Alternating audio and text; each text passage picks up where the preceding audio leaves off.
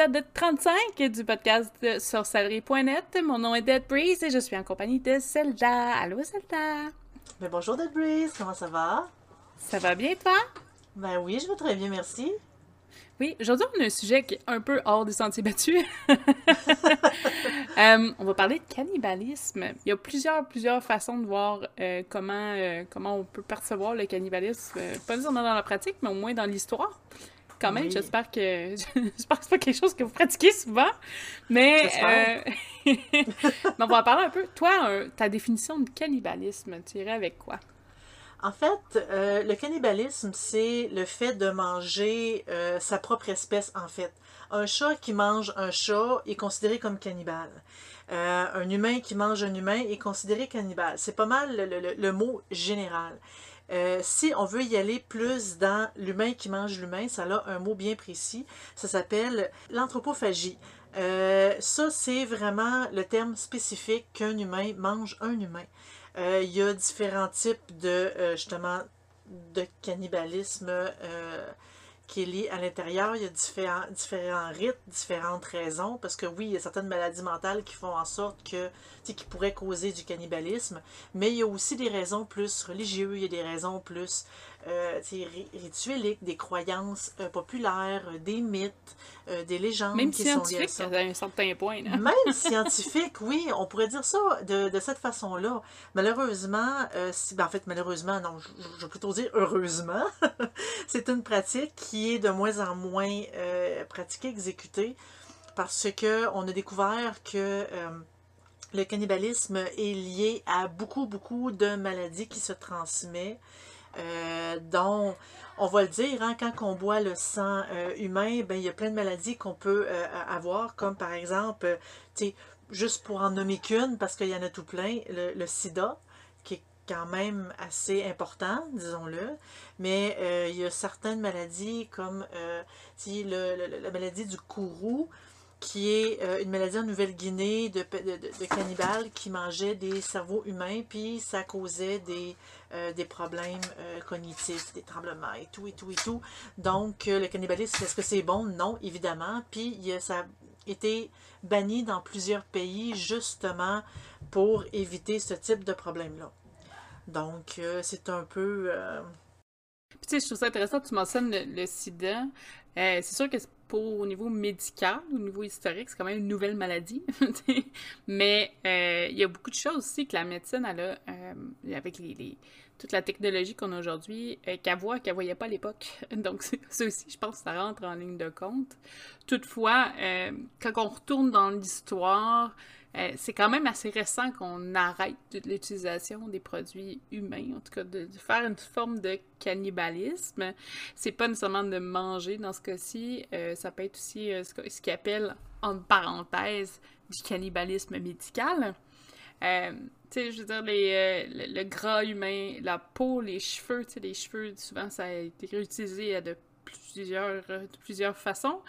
Euh, le gras humain, souvent, euh, était utilisé pour des onguents ou euh, des... Des ça des plasters. Ouais, des, mais je pense pas que c'est des pansements. En tout cas... Ce serait un peu étrange, à mon avis, là, mais en tout cas, Oui. peut-être pour couvrir quelque chose avec le, le gras? Possiblement. Euh, Je, je lance, je lance Possi- des idées. Je, je- je- possiblement. Mais, tu sais, j'étais pas j'habitais pas l'époque pour le savoir. Euh, Il y avait des os aussi qui pouvaient être réduits en poudre. Euh, on pouvait faire des distillations euh, liquides. Et évidemment, le sang qui a toujours été un peu euh, l'espèce d'élixir de vie. Bon, parce que quand quelqu'un se vide de son sang, il meurt. Donc, c'est automatiquement, on fait des associations avec ça. Il y avait beaucoup aussi de, de- mythes reliés, reliés à tout ce qui était euh, ce qu'on appelle le cannibalisme médical. Tu sais, c'est sûr que euh, pour qu'on sache aujourd'hui qu'il faut que tu fasses des extractions de, je sais pas moi, de, de euh, moelle, moelle osseuse ou tout ça, je pense pas que ça vienne du cannibalisme. Je pense qu'il y avait peut-être des, des, des voies, en tout cas des pistes, sans trop comprendre ce qu'ils faisaient à l'époque. Parce que il y a une, une certaine culture qui s'est développée, par exemple, en Grèce, pendant les, les combats de... Voyons, je suis en train de me mélanger d'endroits. Les combats de gladiateurs? Oui. Bon, ben, sou- C'est souvent... à, à Rome, souvent. À Rome, ouais. Oui. Ben, en tout cas, souvent, euh, les, euh, les, parti- les partisans, et non pas les participants, euh, qui étaient malades, sautaient dans l'arène quand le gladiateur était bon, mort, hein, puis que la bête était retournée sous cachot, elle n'était pas morte elle-même, puis les, gens essayaient de boire le sang parce que on disait que de boire euh, du sang de gladiateur, ça aidait contre l'épilepsie, qui était une maladie qui était vraiment incomprise à l'époque. Donc c'était une maladie invisible qui, tout d'un coup, vous faisait réagir. Euh, Il y a beaucoup de personnalités. Aujourd'hui, euh, mettons des personnalités célèbres en médecine. je sais qu'il nommait dans ce cas-ci Alexandre de Tralles en 570. Euh, mais je- lui, je le connais pas. Je sais que j'ai Paracelse aussi, qui est nommé euh, pour euh, la, faire de la poudre avec des os de crâne. Euh, ça permettait de... C'était un peu un, un soin de tout quand elle était distillée. C'était un cure-tout de prendre des consommations d'os de cerveau, de, crâne en tant que tel. Il y a plein de choses qui... que ce soit des pots de momie ou... des, euh, des onguents pour euh, des onguents pour euh, soigner les hémorroïdes et les ulcères. Je veux dire, il y a quelque chose dans la médecine qui, heureusement, ça s'est amélioré. On a fait des recherches, hein. Il y a eu des recherches qui s'étaient faites.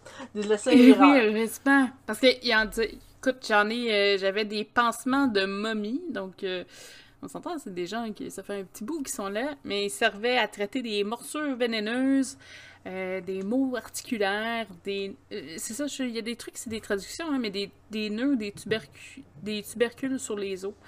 Euh, même jusqu'à ce qu'on appelait aujourd'hui la syphilis, mais qu'à l'époque n'avait pas nécessairement ce nom-là. C'est- on prenait du, du défunt pour essayer de, soigner le vivant. C'est sûr qu'il doit y avoir eu quelques décès reliés à ça. Je ne veux pas croire que de boire des eaux... des eaux broyées, peut-être que ça passe mieux, là, mais... euh, euh, du sang, du ça doit être quelque chose. Pareil, il faut que tu sois un petit peu désespéré, là, parce qu'il y a un côté éthique aussi qui rentre en ligne de compte là-dedans. Je sais que le- pour aujourd'hui, c'est très éthique. Peut-être qu'à l'époque, c'était banal. Je pense pas, quand même. Ben, ça euh, dépend beaucoup de, euh, tu sais, comme des croyances, des religions, des pratiques, des, des mœurs de, euh, de, chaque, de chaque pays, de chaque endroit.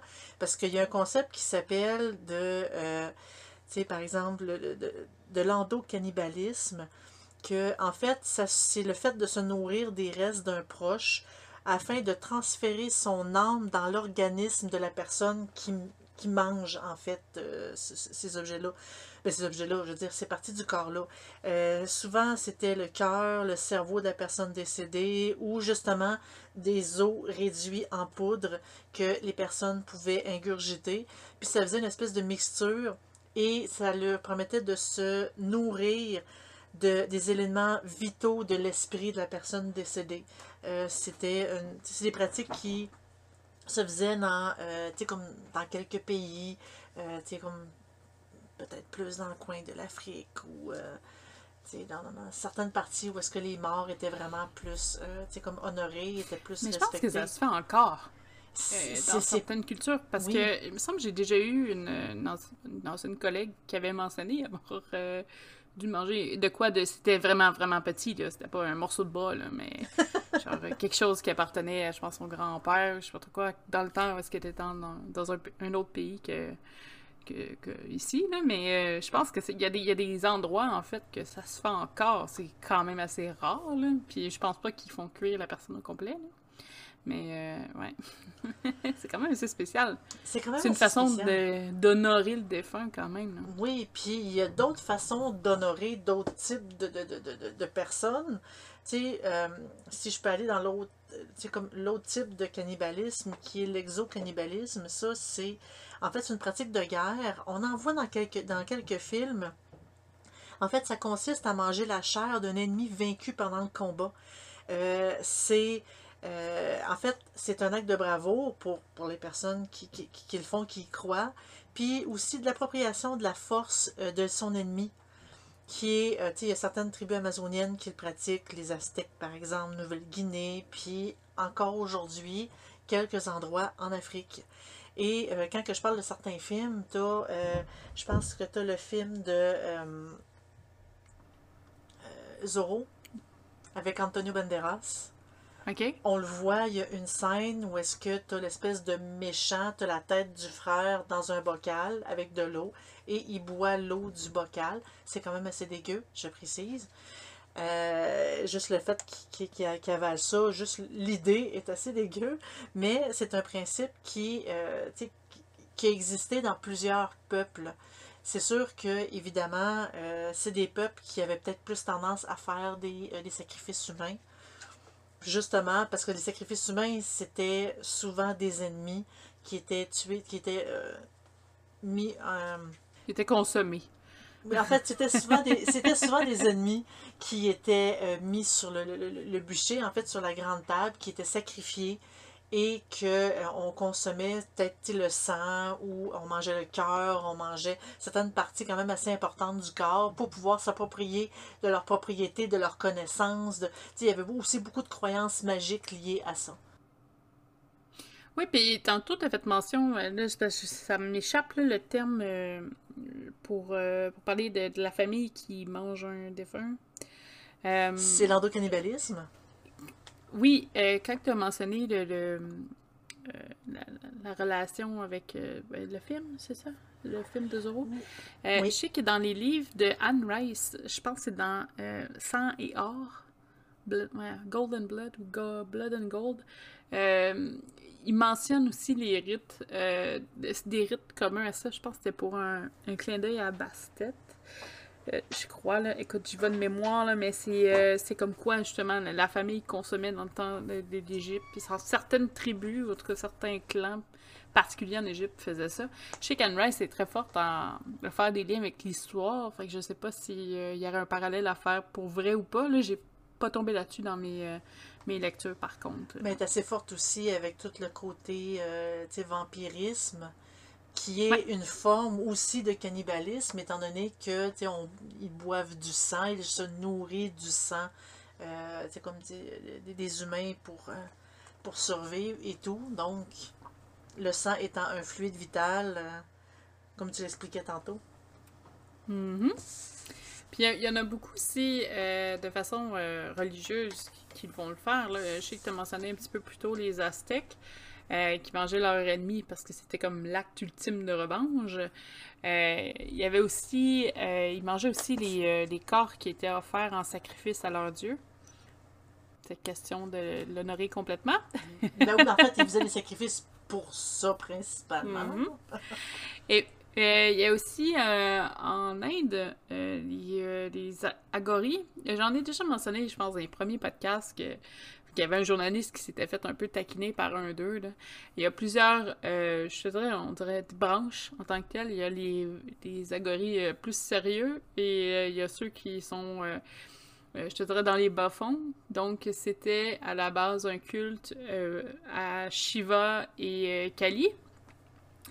Et euh, ils ne mangent de tout, euh, de tout ce qui est un peu rejeté par la société, on va dire ça comme ça.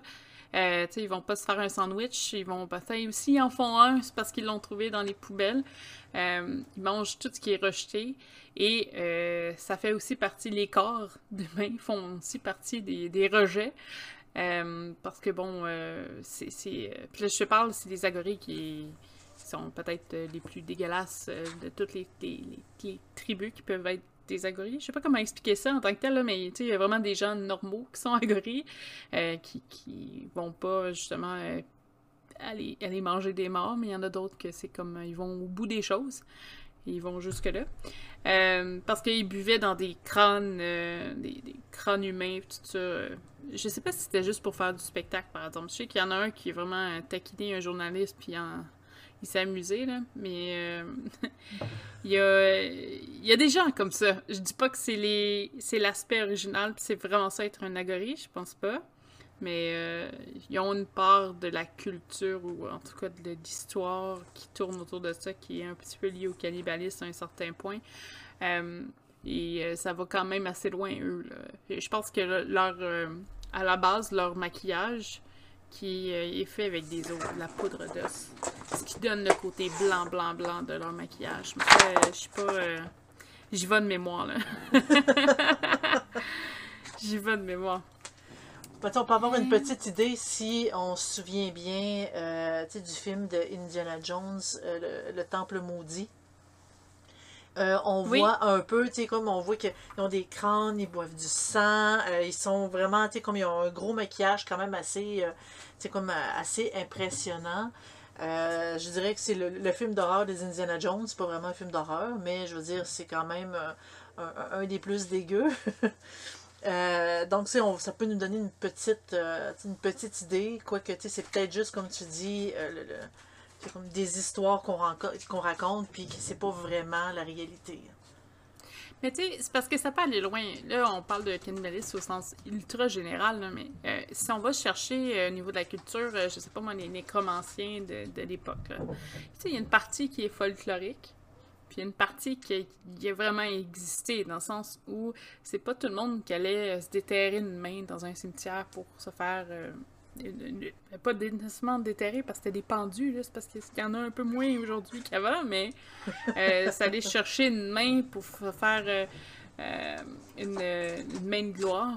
Excusez, je cherche mes mots sais, c'est pas euh, aller chercher des dents ou des morceaux pour un culte, faire une offrande.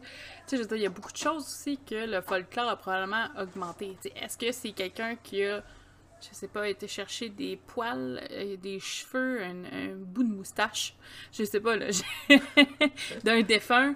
Euh, est-ce que pendant une épidémie, il y en a qui s'amusaient à collecter des morceaux des malades? Ça se peut. Euh, je te dis pas que les nécromanciens, ils ont toute une éthique parfaite, puis autant qu'il doit en avoir beaucoup qui ont quand même une certaine éthique aussi.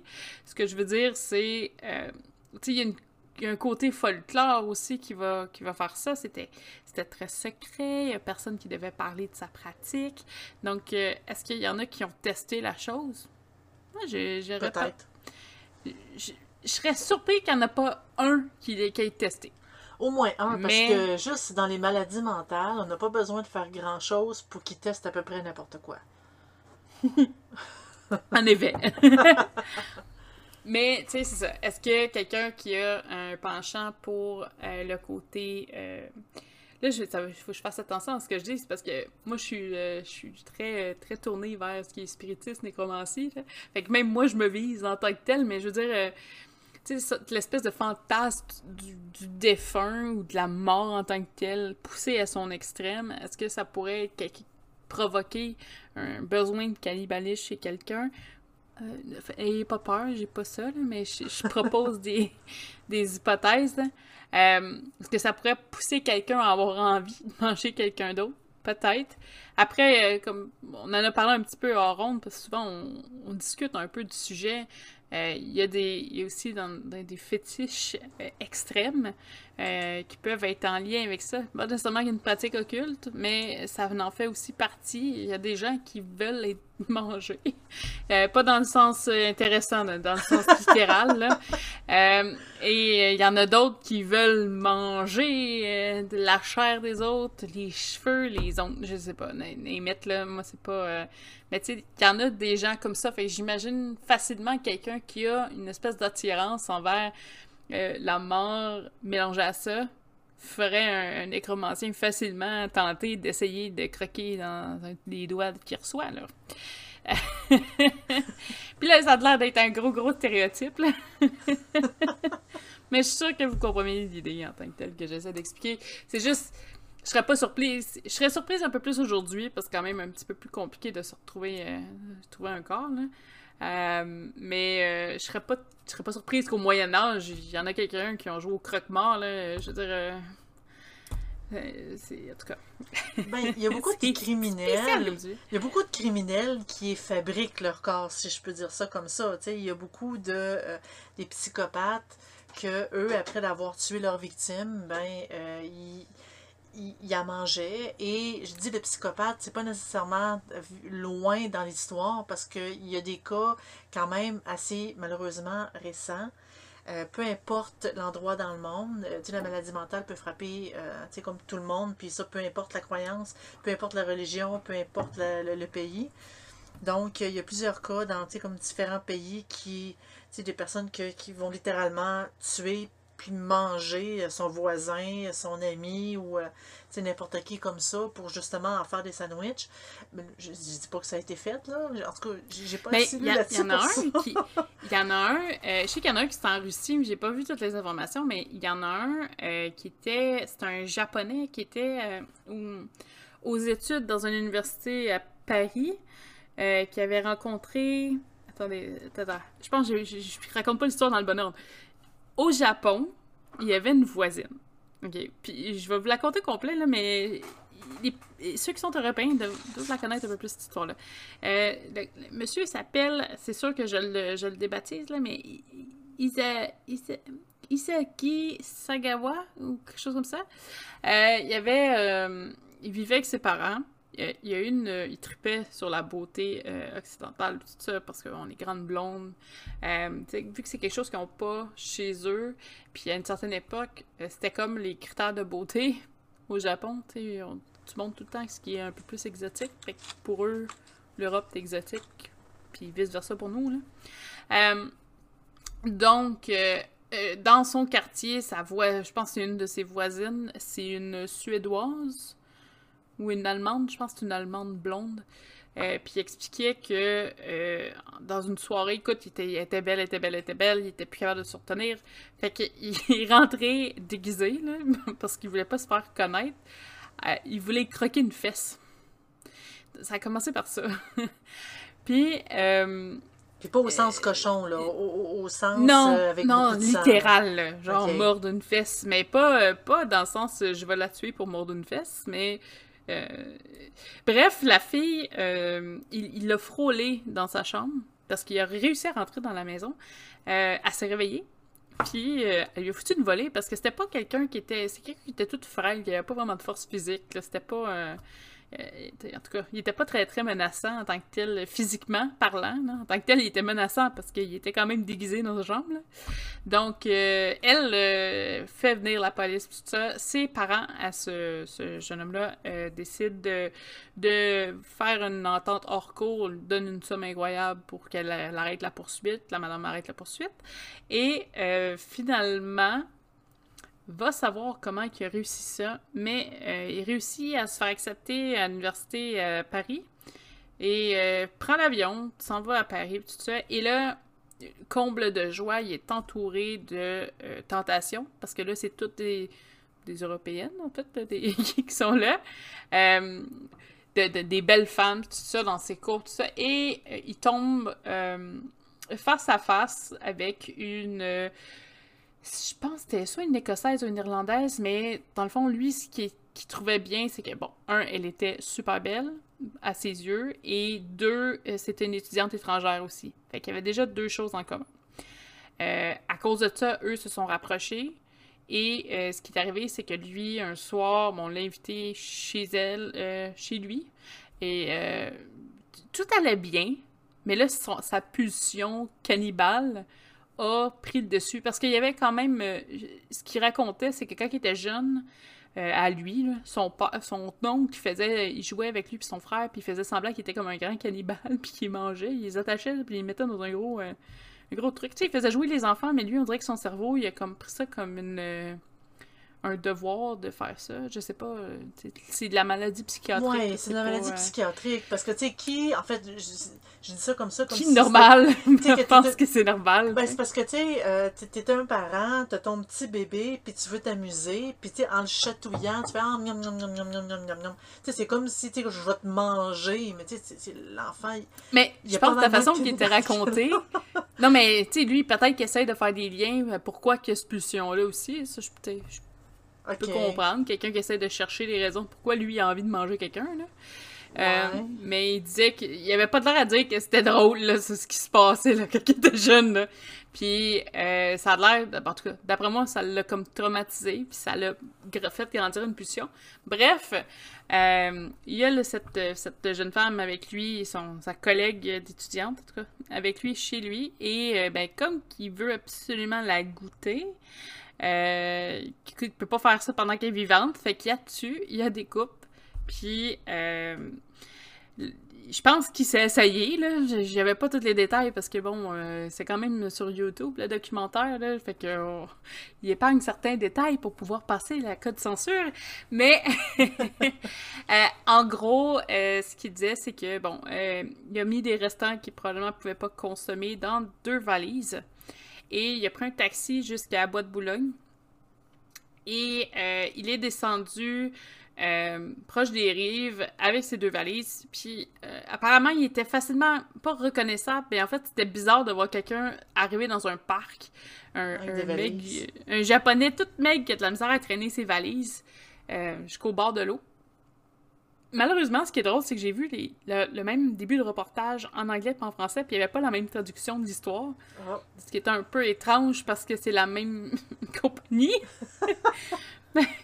Mais bref, il y a quelqu'un qui éventuellement euh, voit les, valises tachées de sang, euh, ouvre les valises et déclare à la police. Il y a une enquête qui se déroule pour le retrouver.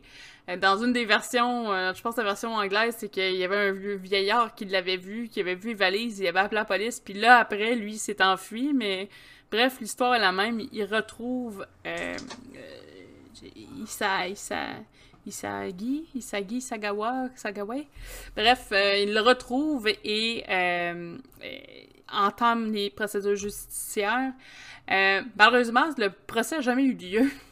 Lui, il est retourné à Tokyo comme si rien n'était sous un autre nom et il en parle de son histoire là, ben, un peu, mais il va pas, il va pas donner ses nouvelles identités là.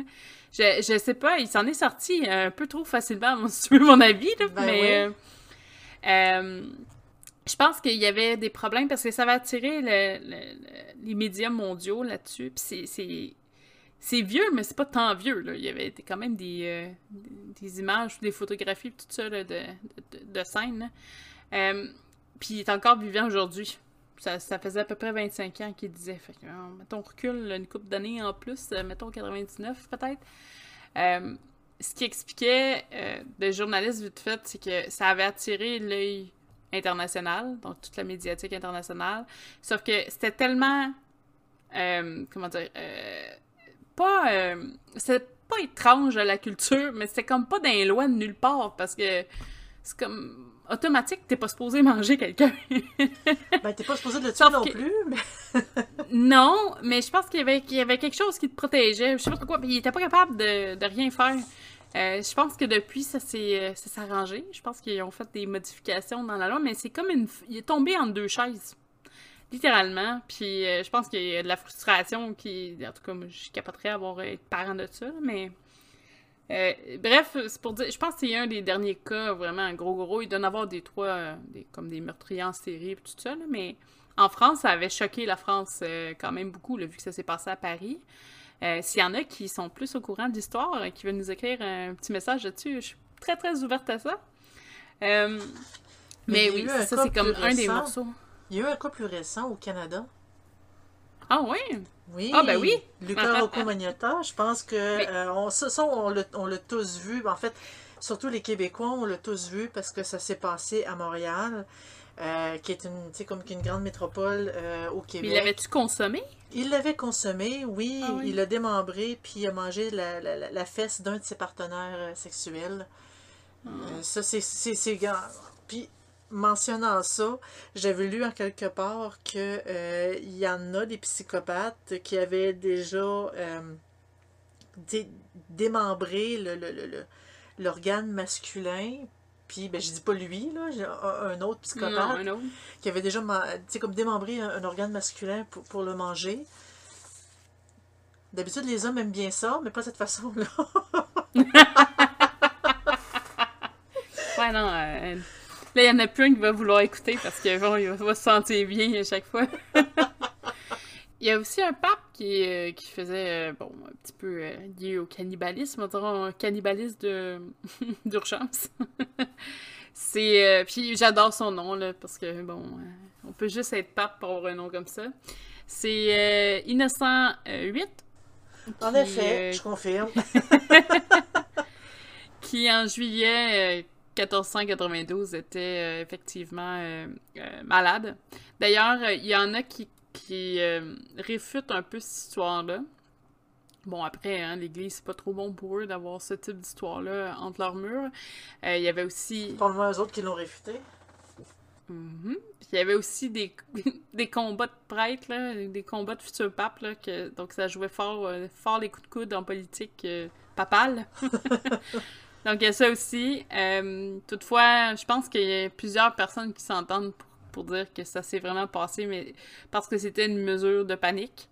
Euh, puis ça, j'aurais tendance à le croire. C'est en tant que tel, je sais qu'il est pape, il y a quand même une limite de pape qui a le droit de passer. D'ailleurs, je pense qu'on est sur le dernier, là. Non? C'est pas, euh, pas le dernier pape. Oui, hein, en ce théorie, on serait sur le dernier. Donc après, c'est l'apocalypse. Bref, c'est un autre sujet de podcast, mais ça sera pas aujourd'hui. Non. Euh, euh, c'est ça, donc euh, le- le- il était malade, donc mourant. Euh, quand t'es pape, t'as un avantage, c'est que toutes les médecines sont bonnes. Euh, tous les tests sont bons, si ça peut faire en sorte que tu survis. Puis il n'y a pas de- vraiment de limite sur euh, les produits. De toute façon, dans une, surtout en 1492, où que c'était quand même plus pieux comme époque, euh, si jamais vous avez un pape qui est malade, il y a beaucoup de gens aussi qui vont s'offrir à lui donner des médecins, des, des remèdes, euh, parce que bon, pour essayer de, de- je sais pas, s'en remettre auprès, des bonnes faveurs auprès de Dieu. Dieu, Acheter leur place auprès du Seigneur. Ach- Eh oui, t'as sauvé mon pape, je vais te sauver un peu. Des petits coups comme ça.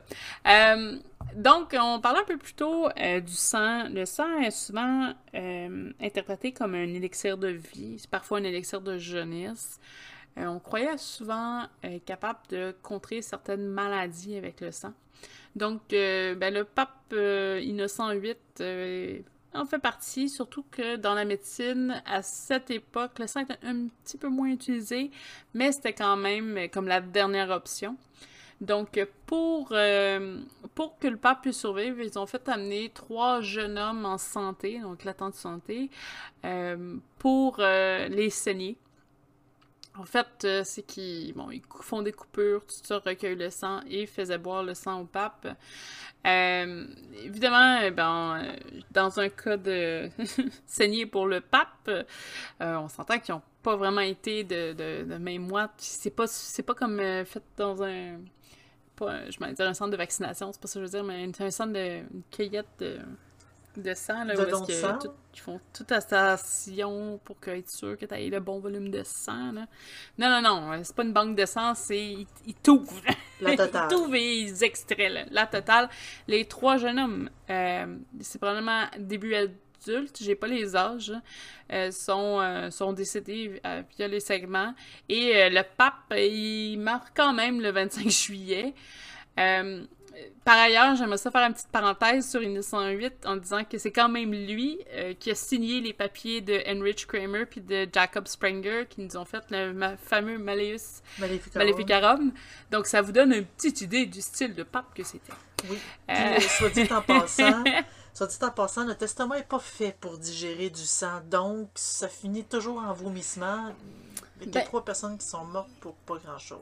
Souvent, oui, il y a ça. Puis le pape, je pense pas qu'il. Tu sais, les papes sont, sont, sont pas très jeunes quand ils arrivent. C'est ça que j'ai jamais compris d'ailleurs, là, mais en tout cas, ils sont pas très jeunes quand ils arrivent au, au- au titre de pape. Fait que je devine que l'estomac doit pas être capable d'en prendre. Tu sais, si jamais il arrive un certain niveau de consommation. Mettons, je sais pas, moi je bois du sang de quelque chose, euh, ça peut arriver par erreur, là, mais mettons de quelque chose, je peux peut-être tolérer un certain certain montant parce que bon, j'ai un jeune estomac, est peut-être magané un petit peu, là, mais j'ai quand même un, un jeune estomac si on compare à un pape.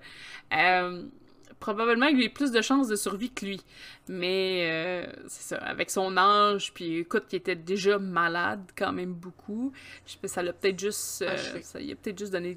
Ouais, le, le- le- le dernier coup, euh, le dernier coup. Mais quand t'es une cause perdue, je devine qu'ils ont juste tout essayé. C'est juste que. euh, je sais pas, je sais pas comment que il peut être perçu s'il tue trois personnes pour essayer de survivre en tant que pape.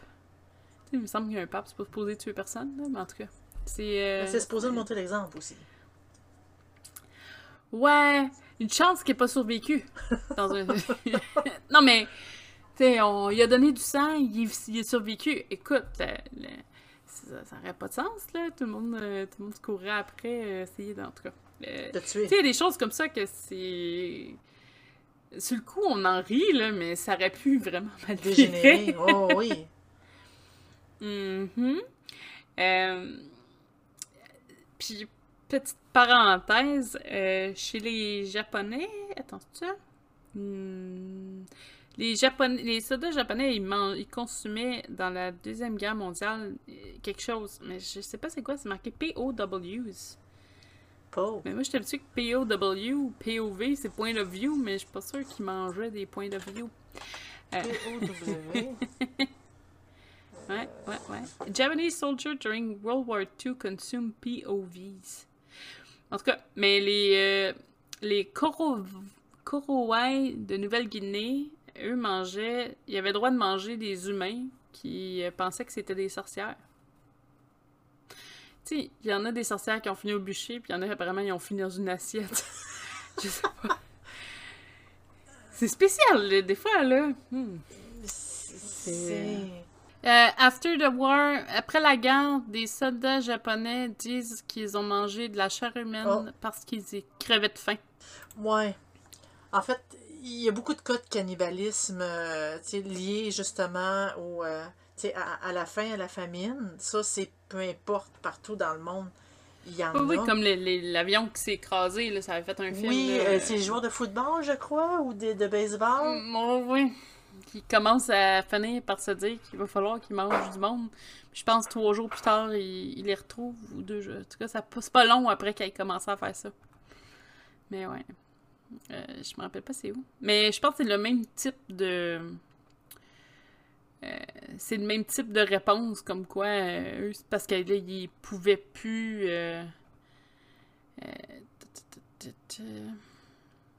Ouais. Il n'y avait pas le choix. Tu sais, des fois, t'as- tu ouais, ça, ça, tu dois être marqué à vie, par exemple. là. Tu sais, je veux dire, quelqu'un qui fait du cannibalisme parce qu'il a envie d'une pulsion de ça, comme euh, notre, notre champion, là, de... Champion à valise euh, japonais, là, c'est une chose. hein. Oui. Mais quelqu'un qui a pas le choix de manger, euh, surtout quelqu'un que tu connais, là, pour Mais survivre. dans les grandes euh, famines, ça- il y a dû en avoir beaucoup, beaucoup, beaucoup. Sûrement. Sûrement. Mais sinon, Mais- t'as- aussi différents autres types de euh, cannibalisme, dont, ben, en fait, dans, dans, dans les mythologies, parce qu'il y a beaucoup de, euh, de dieux, comme euh, des, des dieux grecs qui mangeaient leurs enfants, ju- juste pour ne nommer qu'eux. Mais, mais Les grandes tragédies. des grandes tragédies euh, grecques, mais il y a aussi, euh, dans, les grandes croyances, on croyait que, par exemple, euh, dans le temps, les sorcières euh, mangeaient euh, des humains, mangeaient surtout des enfants. Et on croyait que justement, étant donné que les sorcières pendant les sabbats faisaient de grandes orgies, faisaient comme de grandes fêtes avec du sexe totalement débridé, les enfants qui étaient nés de, ce, de, de ces sabbats-là, de ces fêtes-là, étaient euh, utilisés, on disait, en fait, c'est plus l'Église qui le disait pour, c'est comme maintenir la peur au, travers de la population. L'Église expliquait que euh, au huitième jour de vie, de ces, après, après la naissance de ces enfants-là, euh, les sorcières les tuaient et utilisaient les parties de leur corps, leur sang euh, et tout pour faire leurs ingrédients pour leurs futures potions, pour nuire la population, bien évidemment. Moi, j'espère juste qu'il n'y aura pas personne qui écoutera de ce podcast-là en, en soupant. en dînant ou en soupant. Ah. Parce que c'est sûr, sûr, sûr. Mais c'est bon si jamais vous êtes au régime, vous venez de perdre des calories parce que vous ne mangerez plus. Non, on devrait faire euh, attention, attention, veuillez ne pas manger pendant l'écoute de ce podcast. Moi, j'ai fait pas mal le tour des informations que j'avais de mon côté. Est-ce que tu avais quelque chose à rajouter sur le cannibalisme? En fait, euh...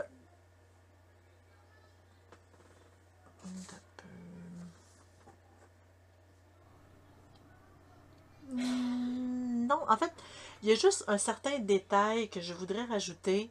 Euh, il y a beaucoup de cas de euh, rituels en magie qu'on voit avec des, euh, des, morceaux de corps humain, par exemple. Bon, on a des rognures d'ongles, on a des cheveux, on a...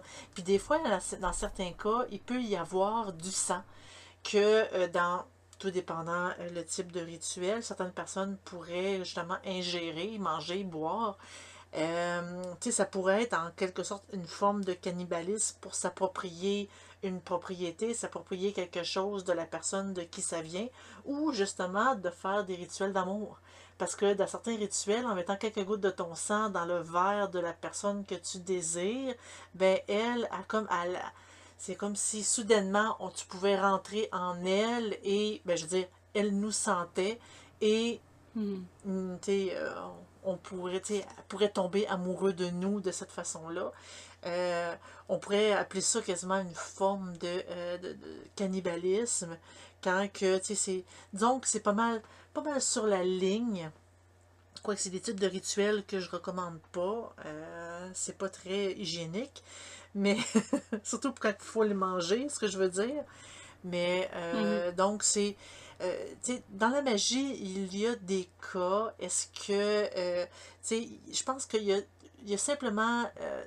Juste dans la mythologie, dans les mythes, dans les fausses croyances qui ont été lancées sur, sur les sorcières, les sorciers, puis les, méchantes, les vilaines sorcières que euh, le, mot cannibal, le cannibalisme et la sorcellerie a été mélangé. Parce que de base, c'est pas une pratique qui est très, très, très. Euh, je peux pas dire populaire, mais je vais dire pratiquée en réalité. Mm-hmm. Eh oui! J'espère que vous aimez ici le, sujet de cette semaine. Euh, si jamais vous voulez nous encourager, vous pouvez toujours venir nous voir sur Patreon. Vous devez venez nous voir sur le site, venez poser vos questions, on est là pour ça. Euh, ce qui est fun, c'est que tout le monde peut donner son avis dans un environnement contrôlé. Euh, si euh, vous voulez nous parler en direct, il y a toujours le Discord qui est disponible. Tous les liens sont en bas, si, dans la description, que ce soit sur YouTube, Spotify ou autre. Et n'oubliez pas, tous les samedis matin, heure québécoise, donc à 8h30 le matin ou en après-midi pour l'Europe, on est en live stream. On, présente soit sujets où on ouvre des portes. Donc, euh, sur ce, euh, j'espère vous revoir rapidement, puis on vous souhaite une excellente semaine. Merci. Bonne semaine à tous. Au revoir.